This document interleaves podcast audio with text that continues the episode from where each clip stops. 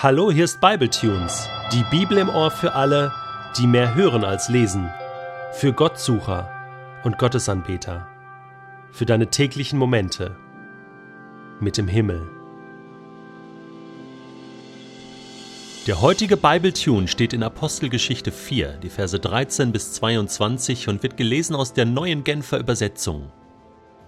Die Unerschrockenheit, mit der Petrus und Johannes sich verteidigten, machte großen Eindruck auf die Mitglieder des Hohen Rates, zumal es sich bei den beiden offensichtlich um einfache Leute ohne besondere Ausbildung in der Heiligen Schrift handelte. Sie wussten, dass Petrus und Johannes mit Jesus zusammen gewesen waren, aber sie hatten nichts in der Hand, um ihnen zu widersprechen.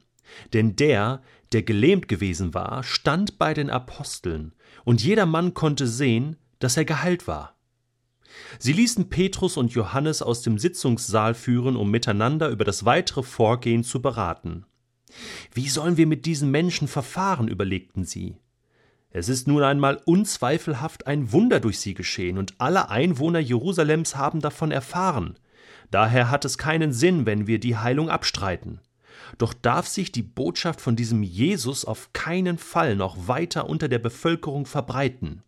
Deshalb wollen wir ihn unter Strafandrohung verbieten, in Zukunft irgendeinem Menschen gegenüber seinen Namen auch nur zu erwähnen. Nachdem sie die Apostel wieder hereingerufen hatten, untersagten sie ihnen mit allem Nachdruck, jemals wieder öffentlich über Jesus zu sprechen oder unter Berufung auf seinen Namen als Lehrer aufzutreten.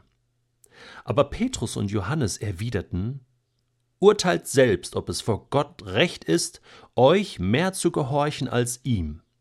Uns ist es auf jeden Fall unmöglich, nicht von dem zu reden, was wir gesehen und gehört haben.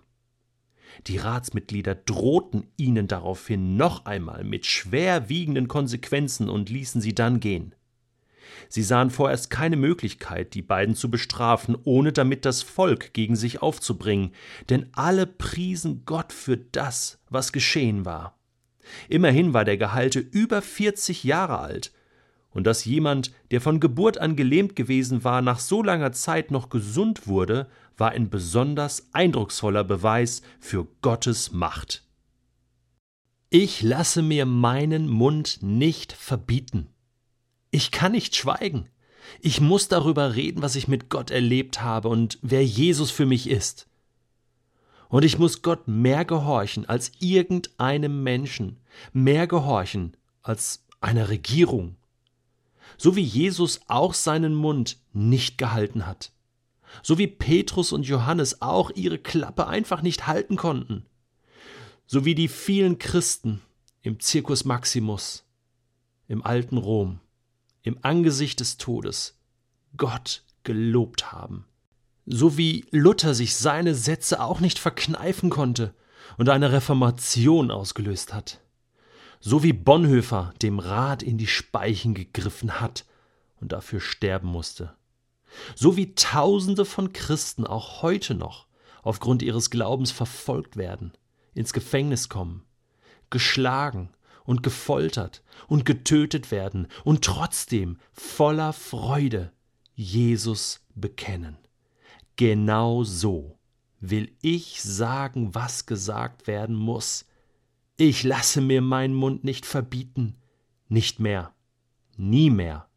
Sollen sie ruhig drohen, sollen sie ruhig lachen, sollen sie ruhig spotten. Ich rede jetzt, jetzt rede ich, und ich habe etwas zu sagen. Und ihr hört mir jetzt zu. Denn das, was passiert ist in meinem Leben, ist nicht mehr wegzudiskutieren. Daran kommt keiner vorbei. Das sind Wunder über Wunder über Wunder. Das muss jeder akzeptieren. Das muss jeder hören. Und wenn ich schweigen sollte, dann schreien es die Steine, dann rufen es die Bäume. Nein, jetzt ist die Zeit des Redens. Jetzt ist der Tag, an dem alle Welt wieder hören muss, dass Jesus ihr Retter ist. Und ich, ich sage euch jetzt, was Sache ist, wo der Hammer hängt. Ich spreche jetzt nur noch über eins, und das ist die gute Nachricht. Das war Acts. Und jetzt darfst du etwas sagen.